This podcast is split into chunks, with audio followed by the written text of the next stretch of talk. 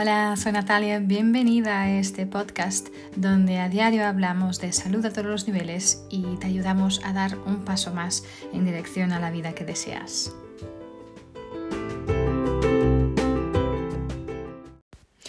Hola, soy Natalia, bienvenidos, bienvenidas a un episodio más uh, de esta serie de episodios de mi podcast que estoy dedicando a daros a conocer el maravilloso trabajo y de Don Clifton, este psicólogo norteamericano que hizo una pregunta eh, hace mucho tiempo, hace unas décadas, se hizo la pregunta, ¿qué pasaría si nos enfocáramos en lo que está bien con las personas en lugar de enfocarnos en lo que está mal o lo que tenemos que cambiar, ¿no? Y esto cambió toda una visión eh, de la psicología. El Don Clifton es considerado el abuelo de la psicología positiva uh, y realmente es un trabajo maravilloso, ¿no? Uh, Don Clifton, después de muchos años de investigación, se dio cuenta que hay como 34 temas o 34 talentos que cada uno tenemos en mayor o menor predominancia en nosotros. y el Gallup Center, que es este centro que, del cual fue fundador, Gallup G-A-L-L-U-P de Pamplona, em, en Estados Unidos, pues uh, creó esta evaluación. Eh, esta evaluación de las fuerzas Clifton, donde puedes descubrir tu orden de clasificación único de estos 34 temas. ¿sí? Estos temas, los temas de las Clifton Strengths, que son las fuerzas Clifton, ¿no? que se llama así, eh, son como el ADN de, de, nuestro talento. ¿sí? Explican las formas más naturales que tenemos de pensar, de sentir y de comportarnos. ¿no? Y, y al realizar esta evaluación pues vas a descubrir realmente cuáles son tus temas más en predominancia el orden, este orden, esta combinación única de estos 34 temas. La idea no es mirar el tema que está eh, en el número 34, pero sí mirar esos primeros 5 talentos o 10 talentos que realmente son enseñan quién eres, ¿no? Tu manera de ser más natural. Y la idea es poder trabajar estos temas, estos talentos, para que se puedan transformar en fuerzas, ¿no? Entonces, estos talentos, como os he dicho, pues están divididos en cuatro dominios. El dominio de del pensamiento estratégico, el dominio de formación de relaciones, el dominio de influencia y el dominio de ejecución. Si quieres saber más sobre todo este contexto, sobre toda esta la ciencia detrás de uh, toda esta investigación, entonces te invito a escuchar, si aún no, lo has hecho, el primer episodio de esta serie de episodios eh, que se llama Conoce tus fuerzas, tus fuerzas, perdón.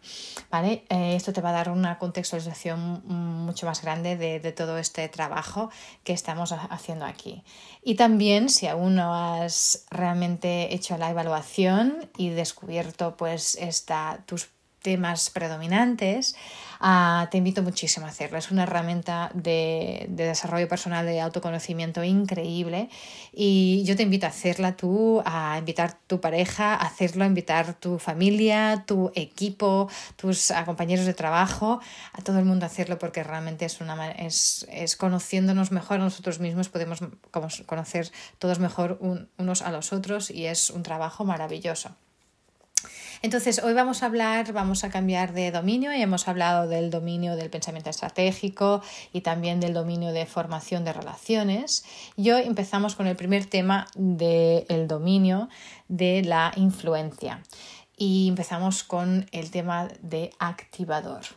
¿Sí? Entonces, las personas que tienen este tema en predominancia, que son excepcionalmente talentosas en el tema activador, pueden hacer que las cosas Ah, sucedan, ¿sí? ya que transforman sus pensamientos en acción. Son personas que desean poner manos a la obra inmediatamente en vez de solo hablar, en lugar de solo hablar sobre lo que puede hacerse. ¿sí? Entonces, la pregunta de estas personas es ¿cuándo podemos empezar? ¿No? Es una pregunta muy recurrente para los activadores. son personas eh, impacientes para la acción. ¿no? Ah, tal vez admitan que el análisis puede ser útil o que el debate y el diálogo en ocasiones puede producir perspectivas valiosas, pero en el fondo saben que solo la acción es real. ¿no? Y una vez que se toma una decisión, ah, saben que deben actuar. ¿no? Entonces otros pueden preocuparse de que todavía hay algunas cosas que no sabemos, eh, pero es igual, esto no parece frenar a los activadores. ¿sí? Cuando toman una decisión, actúan, observan el resultado y, importantísimo, aprenden de ello. ¿sí? Entonces, son realmente mm, personas que pasan a acción muy rápido. ¿no? También saben que a lo mejor serán juzgados no por lo que digan o que piensen, sino por lo que hagan. ¿no? Pero eso no los asusta. A las personas con activador, los activadores no los asusta. Es, de hecho, los llena de energía eh, esto. es, es realmente sabe que una vez se toma decisión, pues que actuar. ¿sí? Creen que solo la acción eh, lleva, al, lleva al desempeño. ¿no? Em, si ha tomado la decisión de ir por, yo sé, por la ciudad, sabe que la manera más rápida de llegar es ir semáforo a semáforo, ¿no? Entonces, no se esperará, obviamente, que hasta, hasta que todas las luces cambien a verdes. Además, en su opinión, la acción y el pensamiento no se oponen. De hecho, guiado por su tema activador, esta persona, este tipo de personas con este mm, activador en predominancia, creen que la acción es el mejor medio de aprendizaje. ¿Sí? Entonces, tomando una decisión, actuando, va realmente después, como he dicho, observar el resultado y aprender de ello. ¿no? Eh, y este aprendizaje le informa su, su próxima acción. ¿sí? Entonces, ¿cómo, mm, la pregunta que se hacen es cómo puedo crecer si no tengo nada, eh, si no tengo nada eh, que me haga reaccionar, ¿no? Entonces, bueno, em, esta persona cree que debe exponerse, ¿no? Em, debe realizar eh, el paso siguiente. Es la única manera de mantener su pensamiento fresco e informado, ¿no? Entonces, en resumen, son, son personas que saben que no las juzgarán por lo que dicen, por lo que piensan, pero sino por lo que hacen. ¿No? Y esto no los, no los asusta, pero al, al, revés los complace. ¿no? Entonces son personas que, mm, que realmente hace, hacen con que las cosas mm, puedan pasar, ¿sí? cambiando, o sea, em, transformando los pensamientos en acción. Eh, muchas veces son personas impacientes también eh, y son pacientes especialmente con la inactividad, ¿no? Cuando no está, eh, alguien está parado, ¿no? Ah, siempre son personas que siempre están creando este momentum, ¿no? Este ímpetu. Ah, a nivel de contribución son traen este, este, este, este sentido, esta sensación de urgencia que hace con Mm, que es como catalizadora, ¿sí? Em, son personas que necesitan menos discusión y más acción. Eh, les encanta todo lo que tiene que ver con la iniciación, la instigación también. odian esperar, odian esperar, odian perder tiempo, ¿sí? Em, son personas que van a salir de sus bloqueos muy rápidamente también una barrera una etiqueta que les pueden poner es que son personas que saltan eh, hasta ya antes de mirar o de pensarlo, hablan sin, sin pensar y ¿no? actúan sin, sin, pensar. Puede ser una barrera, una etiqueta que le puede poner la gente. ¿no? Em, y a nivel de temas contrastantes, pues eh, el activador pues, eh, contrasta con el tema intelección, porque el activador dice que no hay sustituto para, para la acción. Y el de intelección dices, no, dice no hay sustituto para el pensamiento, ¿no? para pensar. ¿no? En ese sentido son muy contrastantes. También el activador dice hazlo hasta que, hasta que lo consigas hacer. Y alguien con deliberación dice hazlo cuando ya lo puedes hacer, solo después de saber hacerlo. ¿no? Entonces son también muy contrastantes. Pero como ¿no? a mí me gusta siempre mucho ver este contraste entre los temas porque al final todos están correctos, ¿no? Todos tienen su sentido y realmente es, es ver em, ¿no? dónde nos, encajamos nosotros. No hay ningún tema mejor ni peor, sencillamente son diferentes, pero todos ellos son talentos, todos ellos son talentos y todos ellos se pueden transformar en fuerzas maravillosas, ¿sí? Entonces, ah, ¿cómo puedes aplicar tus talentos dominantes de activador? ¿sí? Yo creo que para ti, si eres un activador, va a ser importante, por ejemplo, buscar un trabajo, un empleo donde puedes tomar tus propias decisiones y, actuar de, acuerdo con ellas, ¿no? con estas decisiones. Ah, en especial es importante que busques situaciones eh, de puesta en marcha o de cambio, por ejemplo.